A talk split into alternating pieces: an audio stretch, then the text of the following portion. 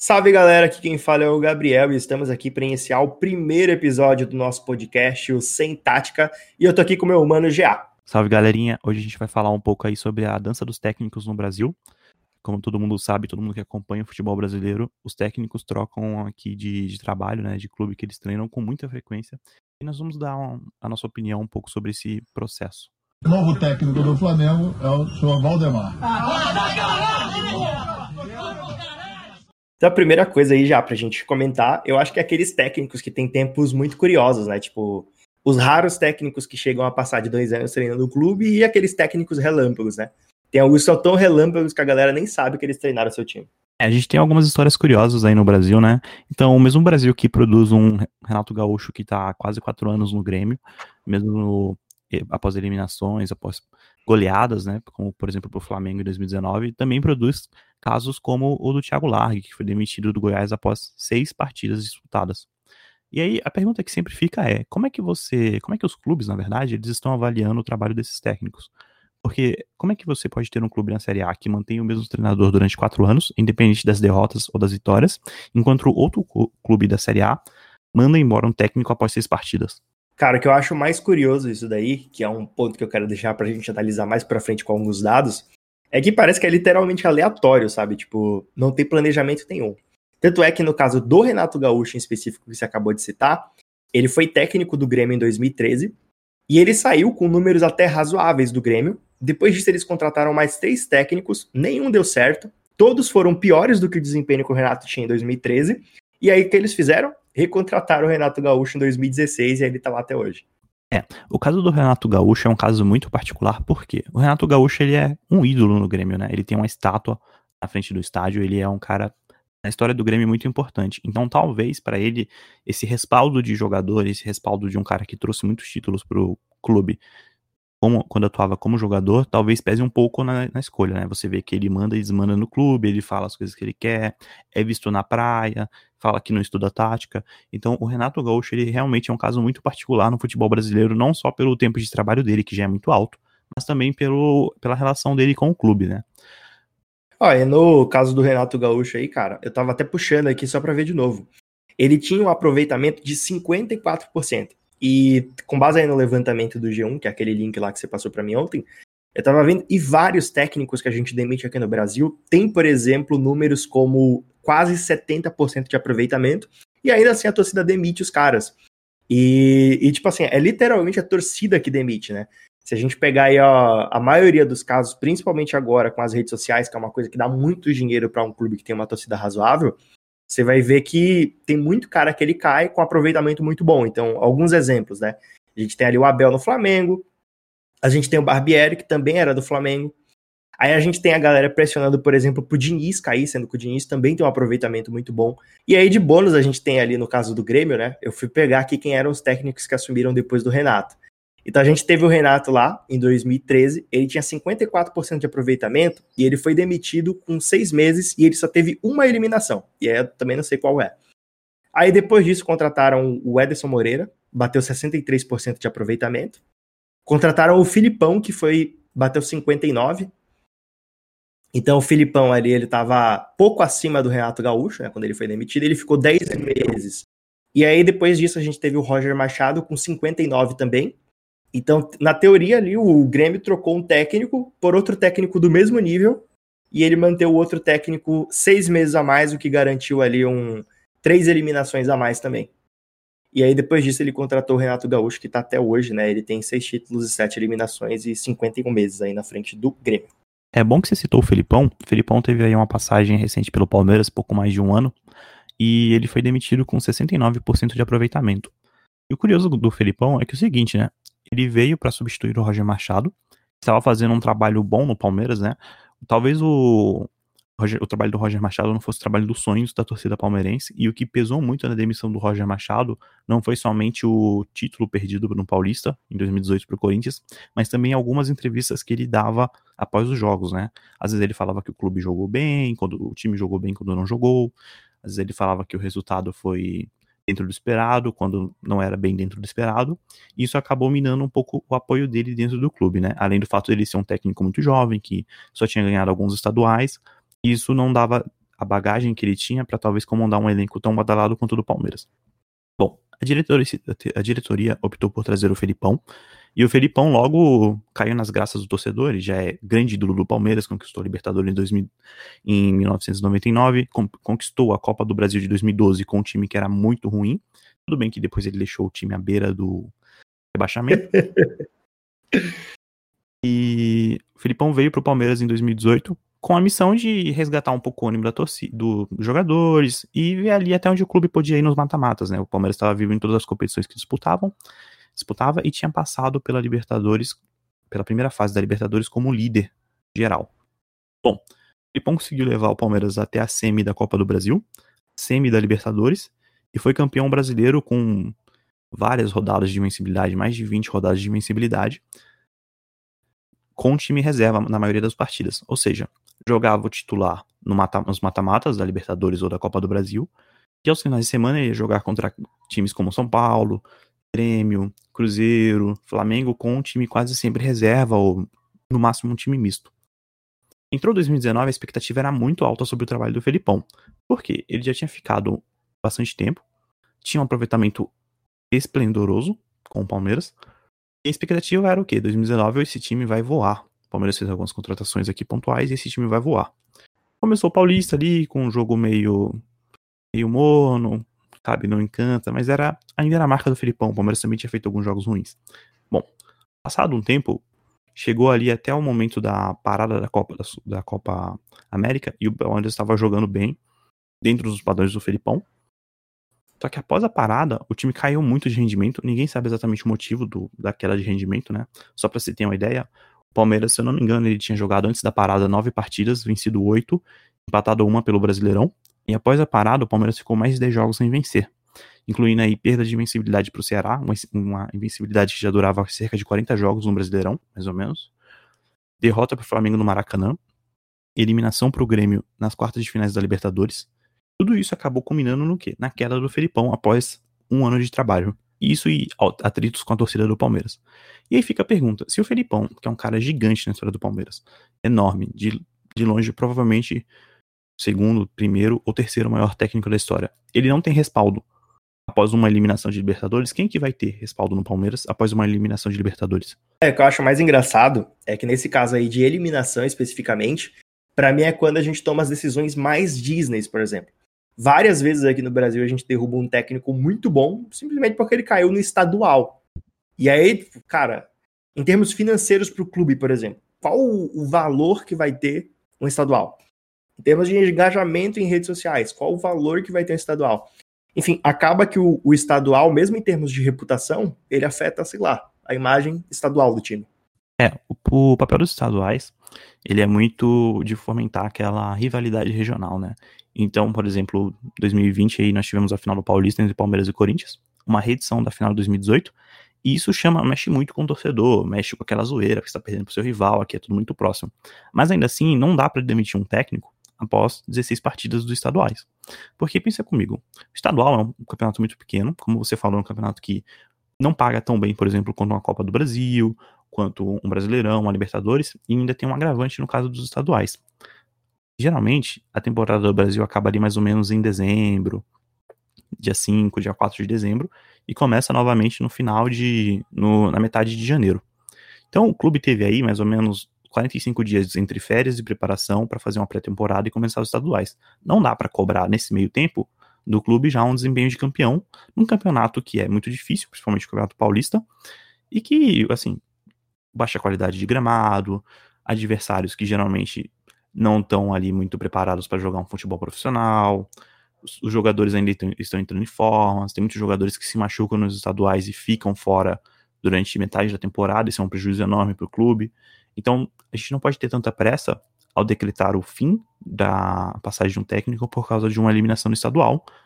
Claro, tem que sempre fazer o peso ali para ver também se não está acontecendo algum problema interno, mas resultado por resultado não dá para cobrar, né? Do técnico com 16 partidas que ele já esteja apresentando um padrão de jogo de 5 anos.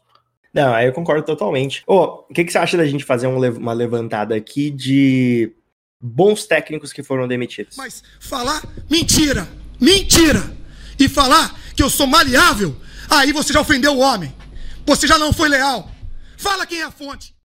Bom, Palmeiras teve aí em 2018 o Roger Machado, que foi eliminado um pouco depois do, do início do Brasileirão. Ele chegou até a disputar algumas partidas, mas ele caiu. Palmeiras teve após estaduais também. Acho que o Roger Machado foi o único. Ah, teve o Eduardo Batista, que o clube do o time do Eduardo Batista, ele variava muito, né? Então tinha jogos onde ele ia lá, jogava bem, fazia uma boa apresentação. E tinha jogos onde ele perdia de 3 a 0 para Ponte Preta. Também foi demitido após estaduais. É, essa de goleada eu entendo bastante, né? O Domenech que o diga. Pra você ver, o Domenech que o diga. E o que você acha da demissão, por exemplo, do Thiago Diniz no Corinthians? Isso daí é uma questão que a gente pode citar como falta de é, diferentes expectativas, né? O Thiago Diniz ele fez um trabalho no Atlético Paranaense que foi muito, muito, muito bom. Ele tem. Cara, só, só uma dúvida: o nome do cara é Thiago Diniz ou Thiago Nunes? É Nunes, não é? Thiago Nunes. Desculpa. É Thiago Nunes, olha essa loucura aqui, cara. Porque o Fernando Diniz ele entra na mente da pessoa, né? Uh, vamos lá. O Thiago Nunes ele fez um trabalho muito bom no Atlético Paranaense, assumindo o time depois da demissão do Fernando Diniz. E sim, são resultados expressivos num clube do tamanho do Atlético Paranaense, né? Um clube médio, ganhou a Copa do Brasil, ganhou a Copa Sul-Americana. Ele foi contratado com, pro Corinthians na ideia de mudar a, o DNA do clube, né? Mudar o DNA do que começou ali mais ou menos com o Mano Menezes em 2008, 2009, depois veio o Tite, implementou esse DNA mais um jogo um pouco mais reativo, um jogo com a defesa muito sólida, né? Um ataque mais, mais pensado, não tão veloz. E tem um, um ponto interessante, né? Que para você mudar essa, essa, essa, cultura de jogo do clube, não é da noite pro dia. Então você leva muito tempo, leva tempo reformulando o time principal, mas leva muito mais tempo também mudando a categoria de base, porque você tem que ter jogadores na base que podem suprir, suprir o profissional. Do que adianta você jogar no profissional com jogadores rápidos, é, laterais espetando na, nas pontas, pontas correndo para o meio, se na base se treina exatamente o oposto. Como é que você vai achar alguém na base que vai jogar no profissional, entende? Não, e o que eu ia comentar é que detalhe que o Thiago Diniz aí nessa Copa do Brasil que ele ganhou, Thiago Diniz, ó, Thiago Nunes nessa Copa do Brasil que ele ganhou, ele tirou o Flamengo que já era milionário naquela época, né? O Flamengo já vinha com um investimento muito alto ali, e se eu não me engano, era o primeiro ou segundo jogo do Jorge Jesus. É, era bem no início do trabalho do Jorge Jesus, realmente. Ele conseguiu eliminar o time do Flamengo na disputa de pênaltis, né? Tem até aquele pênalti que o Diego Ribas bate uma cavadinha no meio e o, o Santos ele pega, o goleiro do Atlético. Então, ele, você pode analisar pelo trabalho dele que ele fez assim um. O time dele tinha um padrão de jogo muito claro. Era um jogo reverenciado no Brasil todo, todo mundo gostava de ver o Atlético Paranaense jogar. E infelizmente ele veio pro Corinthians. Ele optou por vir pro Corinthians, ele podia ter continuado no Atlético. A gente tem que. Não sabemos exatamente o contexto, né? De que se deu a saída dele do Atlético e a vinda do Corinthians. Mas ele veio pro Corinthians com essa ideia de fazer essa mudança de, de DNA. Como eu tava falando, é muito difícil você mudar o DNA de um clube numa temporada só. E daí que acontece, né? A diretoria tem que também bancar o cara. Não adianta você trazer um técnico com a ideia que ele mude o DNA, que ele apresente um jogo ofensivo num time que vem jogando aí há uma década, mais ou menos aparece tipo, aproximadamente uma década na mesma escola de jogo, né? Então, Mano Menezes, Tite, Carilli são todos técnicos da mesma escola, com uma variação ou outra. E aí você quer que em 30 partidas mais ou menos ele já apresente ali para você o Barcelona, o Liverpool, não tem como. Infelizmente, ele sucumbiu ao trabalho, né? Com um elenco que não tinha as características que ele precisava para implementar o jogo dele. Corinthians, por exemplo, até certo até alguns meses atrás não tinha nem ponta, não pagava os salários pegou todo o departamento lá de análise do Corinthians desmantelado, todo sucateado. E aí vocês perguntam, como é que um cara desse, que fez duas temporadas ótimas no Atlético Paranaense, conquistou dois títulos gigantes para a história do clube, não tem um respaldo para trabalhar pelo menos uma temporada completa no Corinthians? Não, e, e, já uma outra coisa interessante de pôr nessa roda é que, por exemplo, o, o Thiago Nunes ele chega ali no Corinthians e quando ele chega, se você pegar qualquer reportagem de jornal daquela época, você vai ver que todo mundo fala de um Corinthians que vai entrar para brigar pelo título do Campeonato Brasileiro e que vai brigar os títulos de Copa também. E a gente sabe que pelo investimento que o time tinha, como você acabou de falar, é uma coisa que não era possível.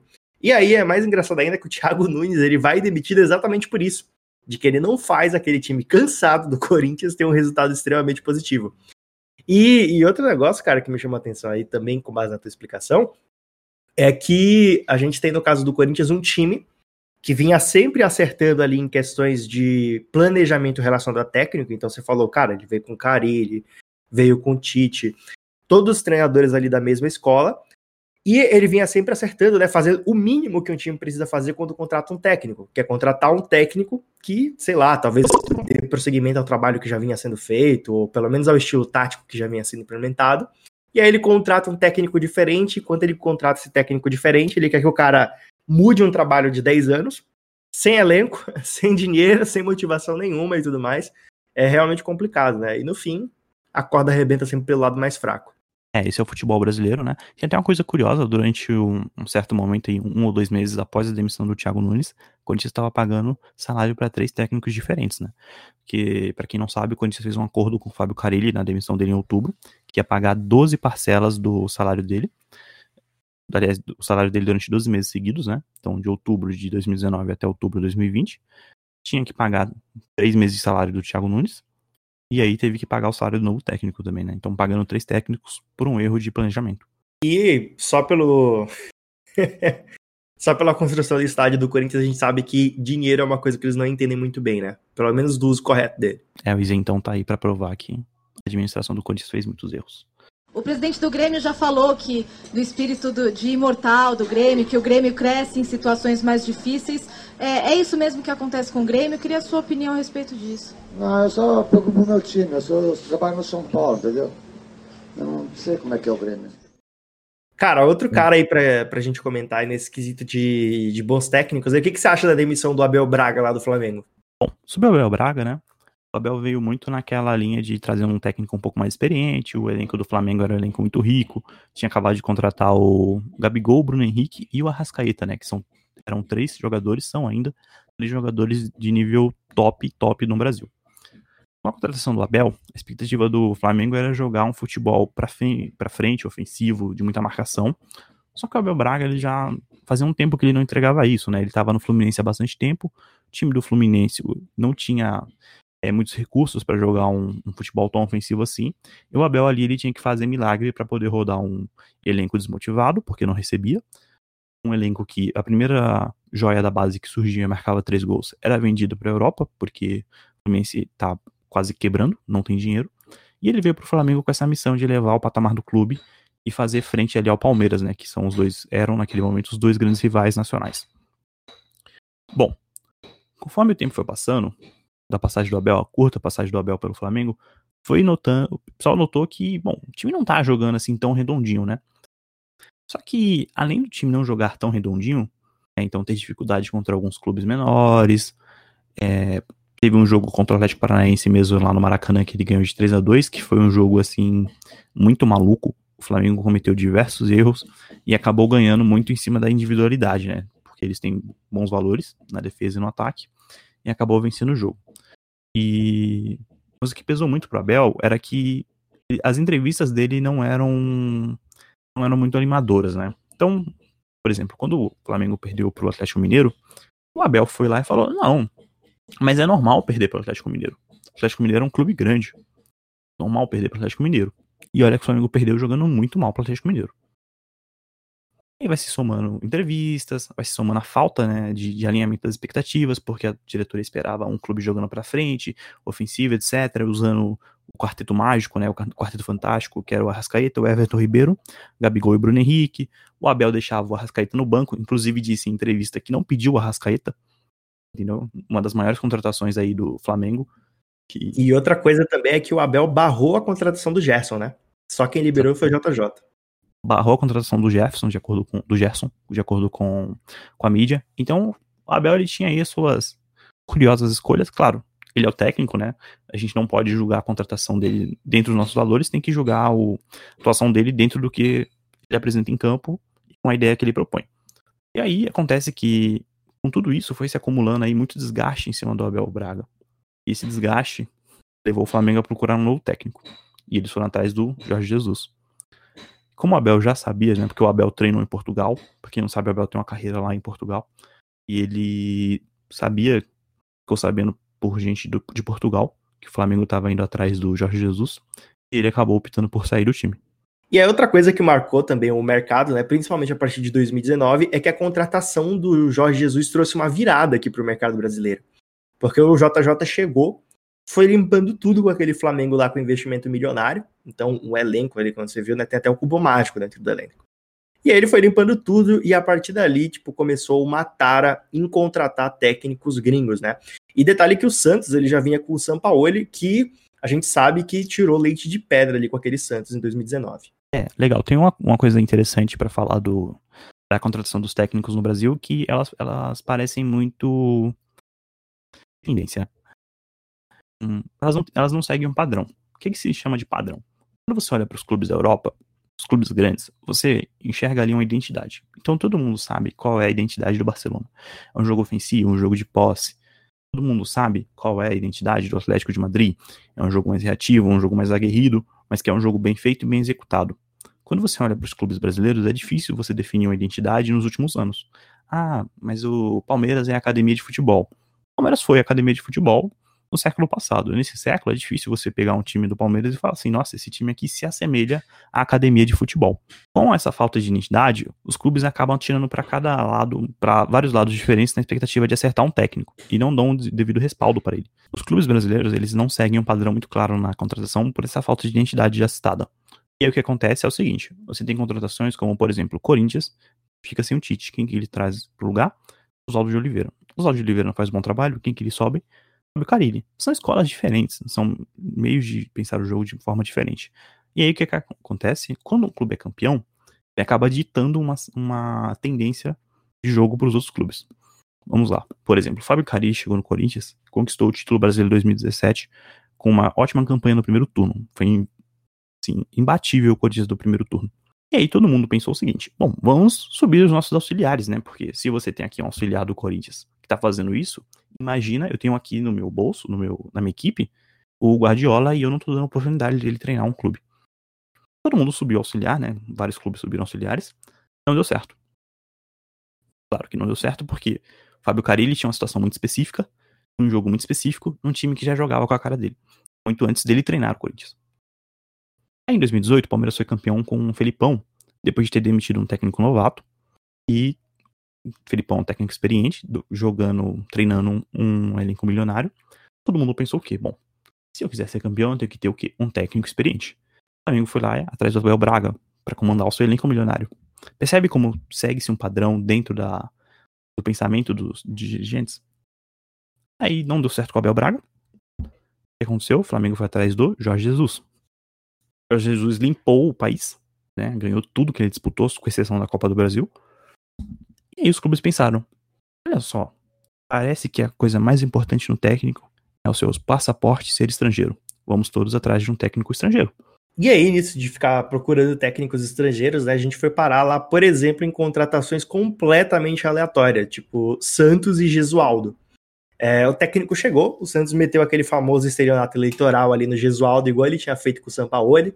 Então, prometeu um contrato, prometeu coisas básicas como pagar salário, prometeu ali reforços. No final, ele não só não cumpriu com nada, como também não se agradou do trabalho do técnico e demitiu ele muito rápido. O Gesualdo, ele é um técnico aí já bem experiente, né? Na casa dos 70 anos. E ele é um cara muito reconhecido em Portugal. Quando o Santos foi buscar ele, ele estava lá no Oriente Médio, treinando algum time da Arábia Saudita, se não me engano. E ele chegou justamente, né, português. Tem até um, um viés da heurística aí, de acordo com o pessoal do Economics, que ele é português, com o nome Jesualdo, lembra Jesus, mas, enfim. Jesualdo chegou aí com a expectativa de transformar o Santos e de dar continuidade no trabalho do Santos, que tinha sido feito pelo São Paulo no ano anterior. Só que ele não recebeu o devido respaldo, né? O Santos não tinha, não tem dinheiro para comprar jogador, tá sofrendo aí com sanções da FIFA dia sim, dia não. E isso acabou minando bastante o trabalho do Gesualdo, que, como outros técnicos no Brasil, também não teve o devido respaldo para.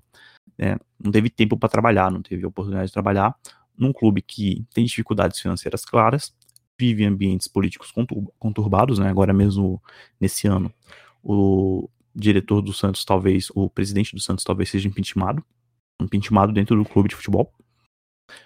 Uh, Santos tomou aí recentemente uma punição da FIFA e o, o, o San Paoli tinha deixado um trabalho muito, muito bom. E o sarrafo pro Jorge Jesus era. pro Gesualdo, desculpa. Santos era um pouco difícil de alcançar, né? acabou que ele foi demitido também. E detalhe que ele foi demitido com 49% de aproveitamento e com oito meses de trabalho, né?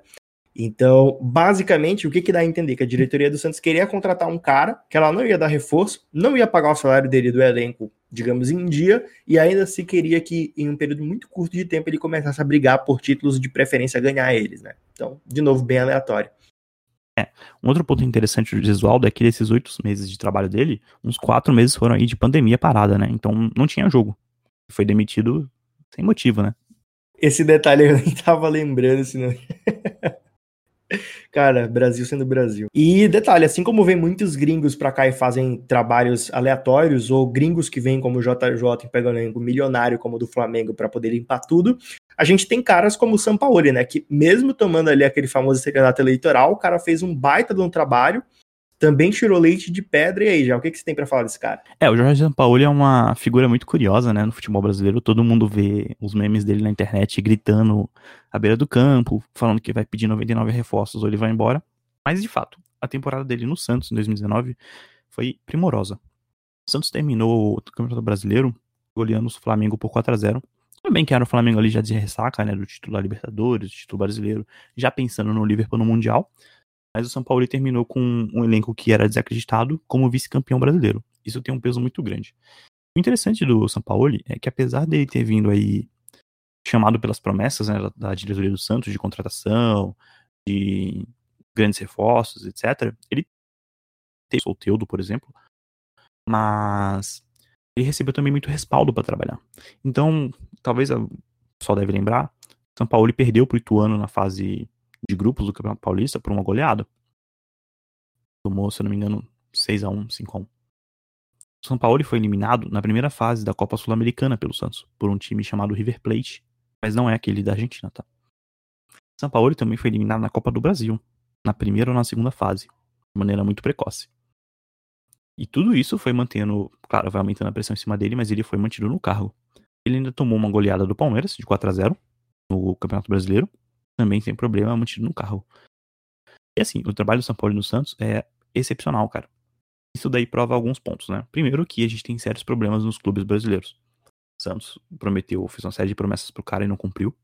Mas também mostra que se você dá um, um respaldo a um técnico que apresenta resultados, você pode chegar ali no final e colher algum fruto. Não dava pro Santos ganhar todos os títulos que ele disputou, mas ele chegou em segundo no Campeonato Brasileiro só não foi campeão porque o Flamengo do Jorge Jesus era uma máquina de ganhar jogos, né? E detalhe que o São Paulo ele não tem uma fama muito boa em Copas, né? A Copa do Brasil dele aí, mesmo com o Atlético Mineiro, por exemplo, ele só tá repetindo o que ele já vinha fazendo com o Santos. É, o pessoal debate, né? Explora. Claro que é brincadeira, né? Não é de fato verdade. Mas o São Paulo, quando ele é eliminado tão cedo desses mata-matas, ele acaba tendo mais tempo para treinar o clube dele, né? Por exemplo, o Santos teve aí enquanto o Palmeiras disputava a Libertadores, o Flamengo disputava a Libertadores e a Copa do Brasil, ambos os times, o Santos estava ali toda quarta-feira treinando. Treinando, assistia os jogos do, da Copa do Brasil e jogava só no final de semana. Isso daí mostra também o quê? É importante ter espaço para treinar. Aqui no Brasil a gente joga de quarta domingo, quarta domingo, mas depois da pandemia a gente tem um calendário muito louco, né? Que vai acabar o Brasileirão em fevereiro, dia 24, e dia 28 de fevereiro começa os estaduais. Então, como é que você tem tempo para treinar? Quando entre uma temporada e outra você tem quatro dias. Isso daí não é só nesse, nesse período, né? Esse período, claro, agravou o calendário apertado brasileiro. Mas o São Paulo, ele realmente fez um trabalho no Santos muito bom. E isso aí iniciou o quê? Iniciou uma busca desenfreada, porque todo clube queria ter o São Paulo.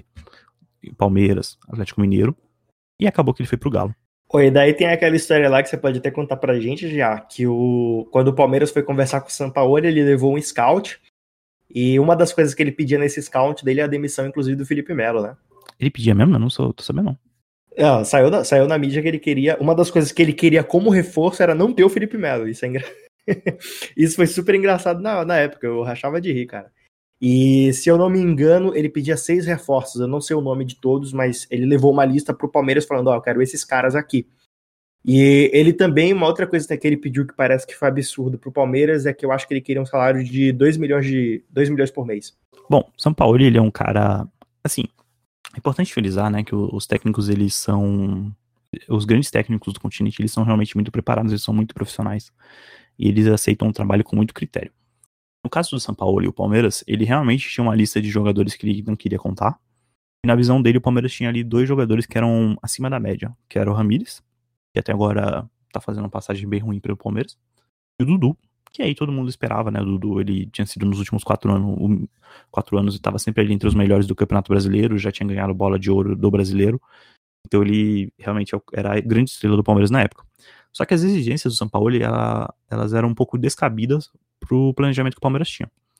O Palmeiras, esse ano, nessa temporada de 2020, ele queria fazer uma virada de chave em relação aos últimos anos. Então, diretoria não queria fazer gastos excessivos, gastos milionários em contratação, tipo, contrata 20 jogadores. A diretoria queria fazer algumas contratações acertadas e fazer muito uso da base do Palmeiras, porque há um entendimento geral, não só da diretoria do Palmeiras, que a base palmeirense é muito boa. É uma base que dá frutos muito bons e que não estavam sendo aproveitados. Só que o São Paulo não, não concordou na visão dele. O Palmeiras precisava de reforços para se fortalecer e disputar com o Flamengo, né?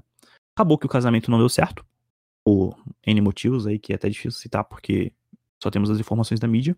E o Palmeiras optou, né, na sua virada de chave, por trazer o Vanderlei Luxemburgo, enquanto o São Paulo foi pro Galo.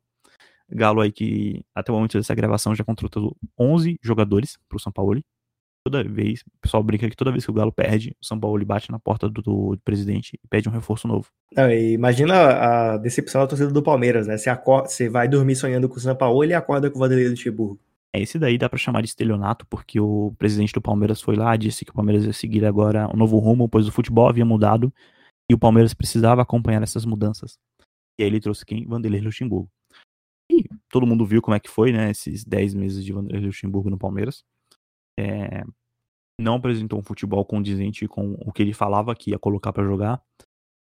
Em alguns momentos ele dava algumas entrevistas que meio dúbias, né? Falando que ele não tinha elenco para jogar bonito e etc. Dá pra discutir, dá pra discutir o, se o elenco do Palmeiras ele é realmente o melhor elenco do Brasil, mas ele não é um elenco para jogar o futebol que o Palmeiras estava jogando, né?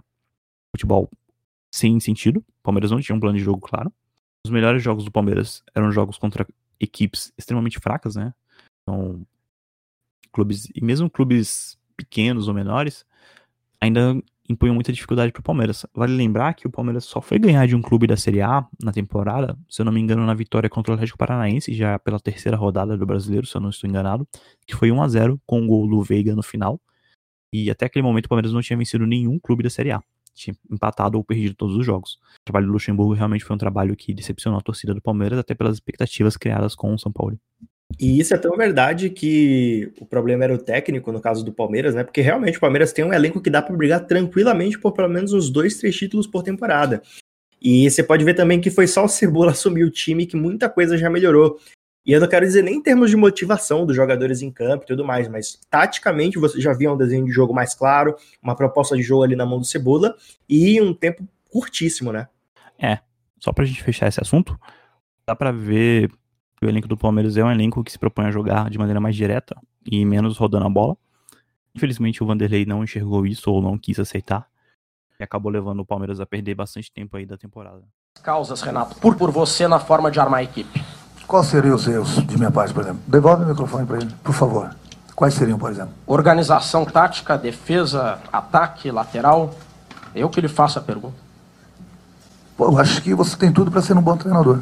A gente tem algumas coisas aí para comentar a respeito de técnicos eh, gringos que vieram para cá para o Brasil recentemente, né? Manda aí. Na esteira aí dos técnicos estrangeiros que foram contratados para o Brasil, nós, teve, nós tivemos recentemente, o, esse ano, em 2020, o Dudamel, o Dudamel ele era técnico da seleção venezuelana, ele é venezuelano, e ele foi demitido do Atlético após 10 partidas e duas eliminações. Ele foi eliminado na primeira fase da Copa Sul-Americana e na primeira fase da Copa do Brasil.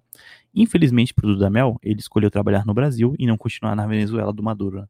Uma outra coisa também que eu acho legal é que, por exemplo, tem alguns times aqui ainda sobre aquela questão de falta de planejamento, como por exemplo o Vasco, né?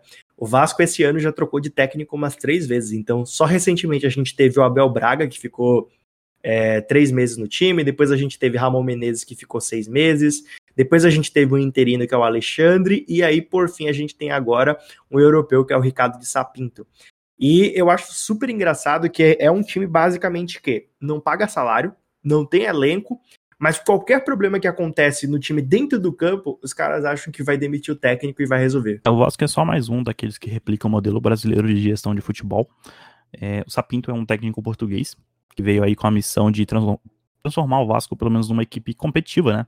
Que dê que tem a capacidade de se manter na Série A e disputar os jogos ali de maneira pelo menos decente. Não sei se ele vai conseguir, eu não conheço muito do trabalho dele em Portugal. Mas o Vasco, ele realmente opta ali por. segue a risca o manual da Escola Brasileira de Gestão de Futebol. Primeiras 10 derrotas, 3 derrotas que você tiver, você manda o técnico embora e contrata um novo. E outro time também, né? na verdade, outro time não, né? Parece que o futebol carioca gosta muito dessa filosofia, porque a gente também tem o Botafogo seguindo basicamente a mesma lógica, né? É um time também que não paga salário em dia, tem uma grave crise financeira, é, e qualquer problema que o time tem dentro de campo, a primeira solução que eles veem é demitir o técnico. Então, só recentemente aqui, eu já tô olhando, a gente teve um, dois, três, quatro, cinco, seis, e estamos no sétimo técnico recente. O mais engraçado é que se você olhar aqui no, no site interativo de rotatividade dos técnicos da Globo no GE, tanto o Vasco quanto o Botafogo tiveram dois técnicos que ficaram bastante tempo no clube. O Autori, pelo Botafogo, o Vasco, o Ramon Menezes. Se você olhar aqui pelo interativos do GE, que mostra a rotatividade dos técnicos, nós conseguimos analisar que o, tanto o Botafogo quanto o Vasco só tiveram técnicos que duraram aí um pouco mais de quatro meses, 2019, né? Tanto o Paulo Torre quanto o Ramon Menezes pelo Vasco, Paulo Torre pelo Botafogo, porque a gente estava na pandemia. Porque olhando pelo aproveitamento dos técnicos e pela história recente dos clubes, esses dois profissionais provavelmente teriam sido demitidos muito antes, se não fosse a pandemia, visto que os dois clubes, né, tanto o Botafogo quanto o Vasco, vivem gravíssimas crises financeiras. O Botafogo é uma situação até pior. E o Botafogo mandou o Paulo Touro embora, num clube que, num time que estava jogando ali mais ou menos bem, tinha uma ideia de jogo, mas às vezes não conseguia executá-la muito bem, né? É, eu vou até parafrasear aqui o Rodrigo Coutinho do Futuri. Em alguns momentos o Botafogo ele era muito agressivo e não conseguia defender, e em algum momento ele, alguns momentos ele era muito defensivo e não conseguia atacar. Mas até aí, a gente tem que ter as expectativas claras, né? Qual que é o objetivo do Botafogo no campeonato? É ser campeão ou se manter na Série A? Se era ser campeão, infelizmente eles começaram errado. Agora, se era se manter na Série A, será que o Paulo Torre não conseguiria? E aí, após a demissão do Paulo Torre, o Botafogo teve dois técnicos interinos teve o Bruno Lazzaroni por 27 dias. Então, pouco tempo de trabalho novamente, foi demitido depois de 27 dias, com seis partidas disputadas. E agora o Botafogo aposta suas fichas, né, num técnico que não tem um passaporte brasileiro, é o Ramon Dias, que vem para salvar o Botafogo e evitar que ele seja rebaixado. Boa sorte pro Ramon Dias e que ele tenha pelo menos, que ele complete o período de experiência de três meses. E aqui eu quero dar só uma palhinha de futurologia, né? Que provavelmente o Ramon Dias, por exemplo, se ele não, se ele foi eliminado no Carioca, ele provavelmente vai perder o emprego também, né?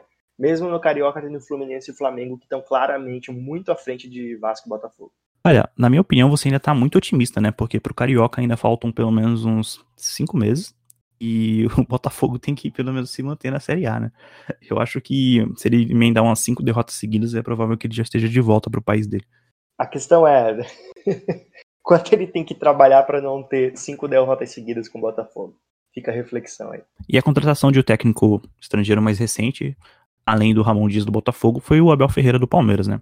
O português que foi chamado pela mídia carioca de Abel ex-Braga, na eliminação da, do Benfica, né, pro PAOK na Liga dos Campeões, vem pro Palmeiras com a, com a missão de salvar a temporada, visto que o Palmeiras perdeu muito tempo com o Vanderlei Luxemburgo. Nas palavras do presidente do Palmeiras, ele vem para um trabalho de médio a longo prazo. O Abel é um técnico muito jovem, o Abel Ferreira no caso. Ele Palmeiras deve ser o terceiro ou quarto clube profissional que ele treina. Ele tem uma ideia de jogo muito ofensiva, às vezes variando de um 3-4-3, um 4-4-2 na defesa. E faz bom uso da base, que para o Palmeiras agora é muito importante. O time não quer ficar gastando com contratações. Na verdade, o ideal para o Palmeiras seria se livrar de alguns jogadores mais rodados, poder fortalecer o uso da base, se tornar um clube mais formador, faz contratações pontuais. E o Abel parece ser o perfil ideal para esse trabalho, né? Antes do Abel, o Palmeiras foi atrás do técnico do, do Independiente Del Valle. Porém, o Ramires, que é o técnico do Independiente, do Independiente Del Valle, não aceitou parar o trabalho dele no meio da temporada para vir treinar o Brasil, né? Provavelmente ele já não estava muito seguro do projeto do Palmeiras Visto que o Palmeiras é conhecido aí por moer técnicos também, né? O Filipão foi o único técnico do, nos últimos cinco anos que durou mais que 12 meses no cargo. Boa sorte Abel Ferreira. Boa sorte, Abel Ferreira. Acho que dá pra gente ficar por aqui já. E uma outra coisa aí, né? Fica a reflexão pra galera que estiver ouvindo a gente, que é quantos técnicos vão conseguir manter o emprego até o final do Campeonato Brasileiro. Galera, de olho aí na dança das cadeiras, hein?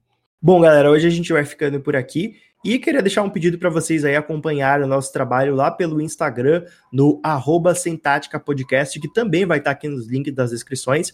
Então você pode acompanhar um pouco mais, vai saber quando tem episódio novo, vai saber algumas discussões que a gente está tendo ao longo da semana e acompanhar um pouquinho também das nossas ideias a respeito de futebol. É isso, galera. Muito obrigado por nos ouvir. Abraço e até mais. Divulguei para seus amigos, hein? Falou e até o próximo episódio do Sem Tática Podcast. Valeu!